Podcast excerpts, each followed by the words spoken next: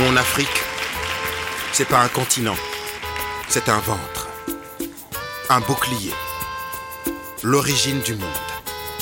Elle a le front digne, un nez fier, et s'il eût été plus court, la face du monde aurait changé. Elle a des stigmates sur les joues et sur les tempes. On lui offre la noix de cola pour embrasser ses lèvres. Mon Afrique, personne ne la connaît mieux que moi. Je l'ai fréquentée sur les bancs de l'école. Les autres disaient d'elle qu'elle était un garçon manqué. Moi, j'avais à l'idée qu'elle était, qu'elle est et qu'elle restera la Vénus qui ouvre le chemin pour les membres de son clan. Les autres disaient, c'est une fille. Elle était bien plus qu'un homme. Elle était une femme en devenir. Et elle s'appelait Dianke, mon Afrique. Alors, laissez-moi vous parler d'elle. Dianke. On raconte toujours mieux une histoire quand on aime. Celle de Dianke commence un jour comme un autre, quelque part dans mon pays.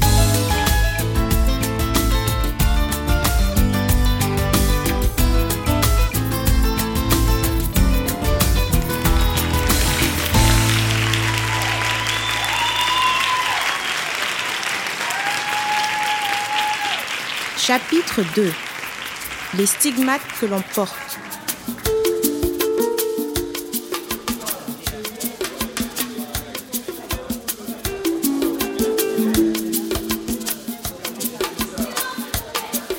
Le chômage dans mon pays.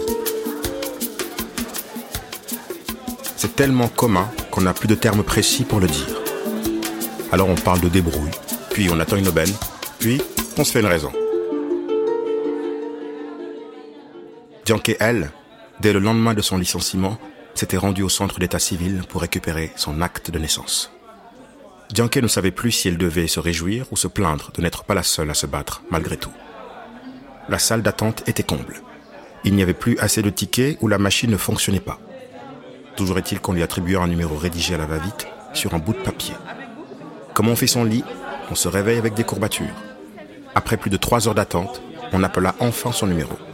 Seulement, une autre personne avait exactement le même chiffre sur un bout de papier, tout aussi chiffonné. C'est mon numéro. Euh, non, non, c'est le mien. Bon, je vois le problème. Qui est arrivé le premier? C'est moi. Madame, il fait chaud. Il y a 400 personnes. Vous pensez vraiment qu'on s'est concerté? Non, mais. Bon, monsieur, attendez. Madame, vous êtes pressée? Oui. Si vous faites un petit geste, je pourrais être en mesure de trancher. Pardon? Ah, si vous faites un pas vers moi, je ferai un pas vers vous. On en était donc là. Le plus misérable des agents avait le pouvoir d'exercer une pression sur le contribuable afin qu'il crache le pognon. Même si les fins de mois étaient rigoureuses, Dianke ne comprenait pas comment il était possible que rien n'ait jamais changé. Ou fallait-il se dire que la société était ainsi faite? Se faire une raison ou en être éjecté? Dianke passa une heure de plus à supporter le sourire narquois de l'hôtesse. Tant pis pour la raison, tant pis pour la justice. Avance ou crève.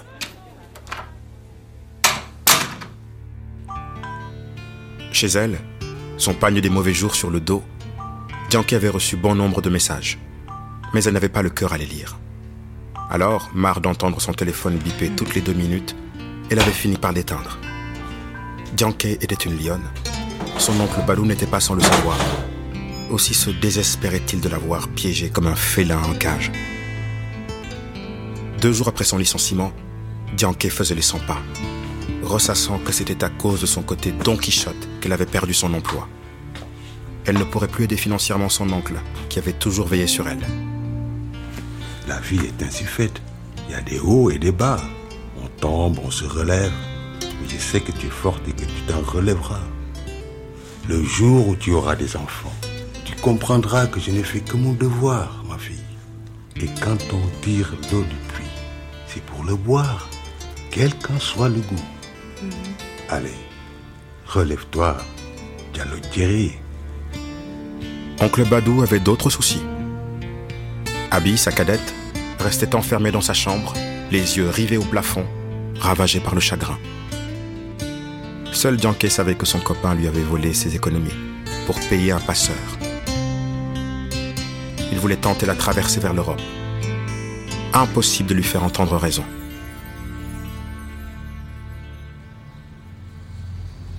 Dianke s'invita dans la chambre de sa cousine. Abby était allongée sur son lit, à pianoter sur son téléphone portable. Abby, qu'est-ce que tu fais? Ne me dis pas que t'es encore en train d'envoyer des messages à ton gars, là. Ça suffit, là. Je rédige un commentaire à ton post. De quoi tu parles? La vidéo que tu as partagée sur les réseaux. Quoi? Tu sais pas? Je sais pas quoi. Bah, regarde ton téléphone. Je le répète, on mesure rarement les conséquences de nos actes désespérés. En rallumant son appareil, Dianke prit la mesure du coup d'épée qu'elle croyait vain. La vidéo postée deux jours plus tôt était devenue virale. S'il est vrai que le mensonge peut faire le tour de la Terre avant que la vérité ne la rattrape, cette dernière peut parfois faire taire toute forme de palabre. Dianke venait, sans le savoir, de jouer son propre bruit de tambour. Regarde, Janké, tu es proche du million de vues. Je pensais que tu savais? Waouh Je m'y attendais, mais pas du tout. Tu fais le buzz. La toile s'était tissée autour de la détresse de Dianke. Oui, les messages venaient des quatre coins du pays. J'aimerais être aussi courageux que toi. Hurler tout haut ce que le monde chuchote dans son coin. Magnifique. Quand une femme parle, on l'écoute. Ce déferlement de pouces bleus et de cœurs rouges raffermit ses convictions.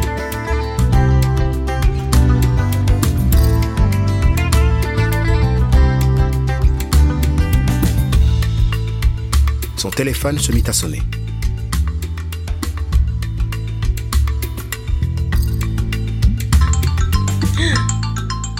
C'est mon patron. Sérieux? Bah, réponds. Allô? Allô, Dianca Oui Oui, c'est Jules de Diamant Transport. Bonjour, Jules. Dianke s'attendait à tout sauf à un appel de son ex-patron. Peut-être Jules avait-il eu vent de la vidéo et qu'il voulait en découdre. D'abord, permettez-moi de vous présenter mes excuses, Dianca. Mais non, il avait un ton calme et cordial. Écoutez, c'est vrai que je me suis emporté, mais vous savez, c'est ma société, hein, et c'est tout ce que j'ai. Je l'ai bâti pierre après pierre. On a chaque jour cent mille prétextes pour tourner le dos à ce qui est juste, et on s'en trouve dix fois plus quand on réalise qu'on a eu tort. À la première épreuve, son ex-employeur préféra se débarrasser d'elle plutôt que de montrer son courage.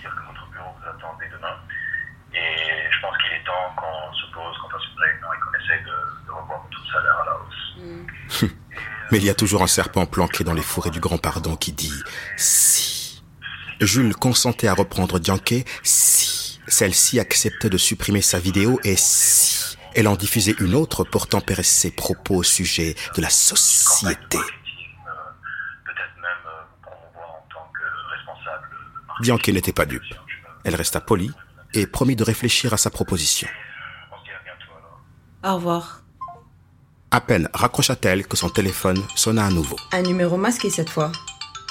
Bah, vas-y, décroche. Allô? Allô, Madame Diallo? Bonjour Bonjour les gars, Euh, j'anime une émission sur la radio nationale. Je vous ai envoyé plusieurs euh, SMS. Euh, J'aimerais bien vous inviter sur nos antennes. Dianke était à la fois surprise et flattée qu'on accorde tant d'intérêt à une jeune chômeuse. Elle doutait d'avoir plus à dire que ce qu'elle avait déjà exprimé dans sa vidéo. Écoutez, monsieur Diarra, merci vraiment de votre invitation, mais je ne pense pas Madianke que là, n'aimait pas les je projecteurs. en position de faire une émission. Vraiment. Et pourtant, elle était de cette espèce qui attire la lumière. Avec diplomatie, elle congédia l'animateur avant d'éteindre son appareil pour de bon. Merci, au revoir. T'es vraiment trop bizarre, Janké. T'écoutes tout le temps l'émission d'Amadou Diarra Tu adores ce mec et le jour où tu peux le rencontrer, tu fais la fine bouche? Si je passais pas tout mon temps avec une cousine dépressive, peut-être que j'aurais accepté de le rencontrer, tu sais. Je suis pas dépressive, moi. J'ai du chagrin. Quand une africaine maigrit au point de perdre ses formes, c'est qu'elle est dépressive. Tu m'as bien regardé Ah Dianke avait l'impression que ça faisait un siècle qu'elle n'avait pas entendu rire sa cousine. Elle tira un coussin et se lança dans une bataille de polochons. C'était si bon de partager des éclats de rire avec Abby. C'est tellement beau, un adulte qui fait l'enfant. Seulement, quand on a perdu ses dents de lait, il faut avaler son lot de fruits amers. Et Dianke n'avait pas fini d'engober des vertes et des pas mûres. Tonton Badou frappa à la porte et arracha les deux cousines à leur parenthèse enchantée. Il portait un masque qui ne lui ressemblait pas. Tianke Oui Ta mère est au téléphone.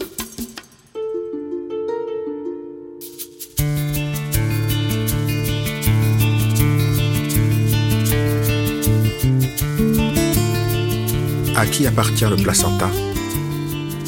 Cette boîte au trésor au creux du ventre de la mère et près de laquelle patiente le nouveau-né.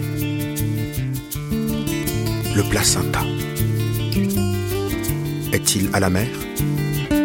Au père? Tout faux. il est le bien de l'enfant.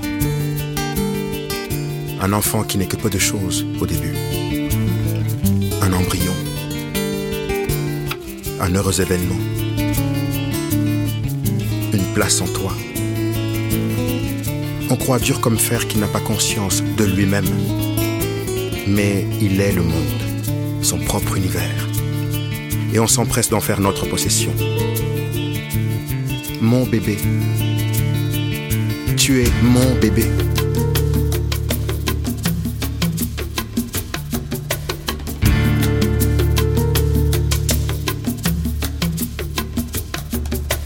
Allô Yankee, je suis désolée pour ton licenciement. Tonton Badou te l'a dit Je ne t'appelle pas à ce sujet. Je t'ai laissé des messages. J'ai une mauvaise nouvelle.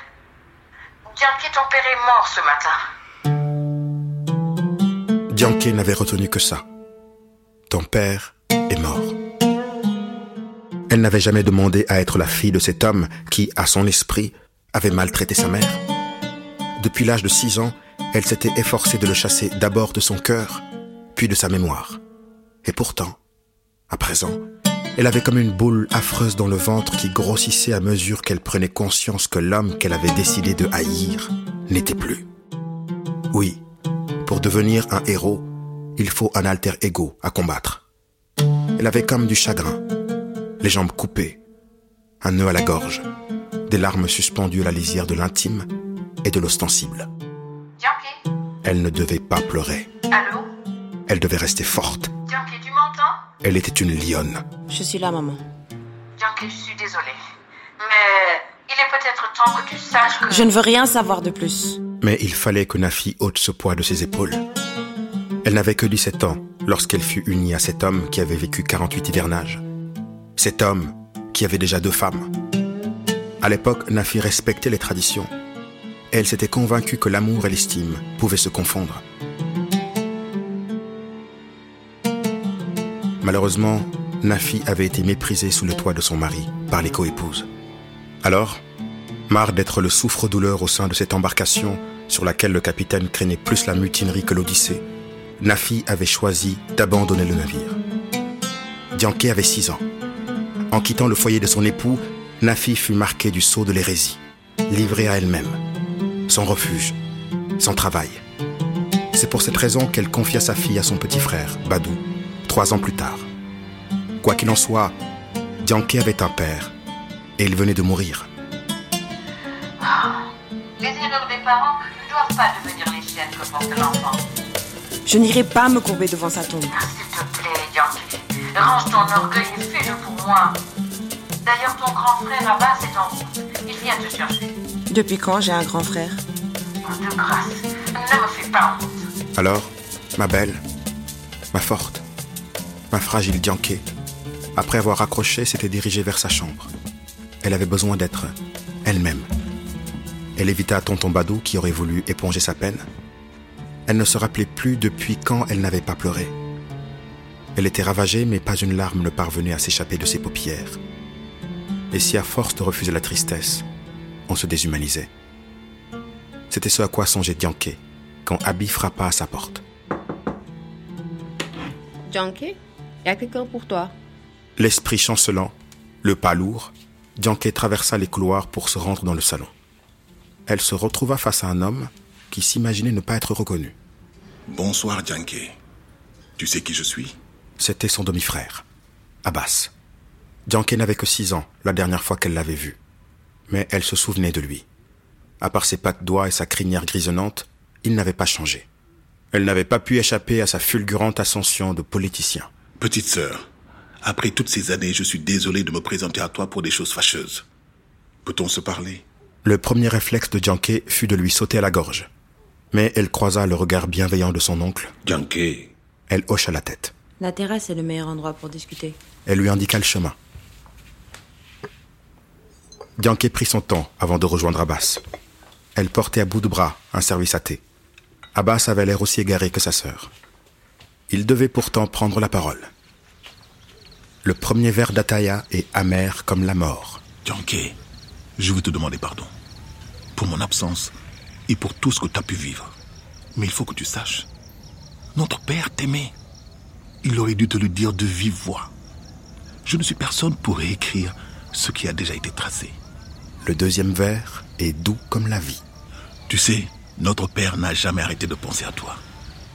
Moi aussi, Tianke. Tu es ma sœur. Le troisième vers est sucré comme l'amour. Papa sera mis en terre demain. Si j'ai roulé jusqu'à la capitale, c'est parce que je suis convaincu que les liens du sang sont plus puissants que les griefs du passé. Aujourd'hui, c'est moi le chef de famille. Alors, s'il te plaît, laisse-moi la chance de les réparer. Permets-moi de réunir la famille, Yankee. Tu ne dois pas tourner le dos à tes racines.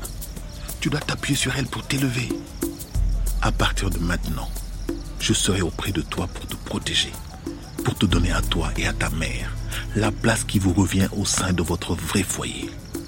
On dira également les dernières volontés de papa demain.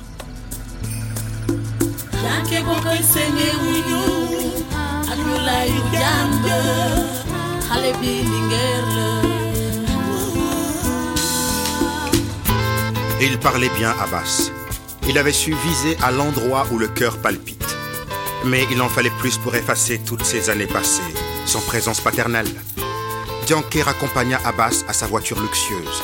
Elle le fit par courtoisie, mais elle savait qu'on ne doit jamais prendre de décision à un moment de faiblesse. Si le jour est nuageux, alors la nuit porte conseil. On mesure rarement les conséquences de nos choix. Dianke devait décider si elle allait partir ou non. Seulement, son aventure était en marche. On raconte toujours mieux les histoires de ceux qu'on aime. Alors, je vous conterai à nouveau l'épopée de Dianke.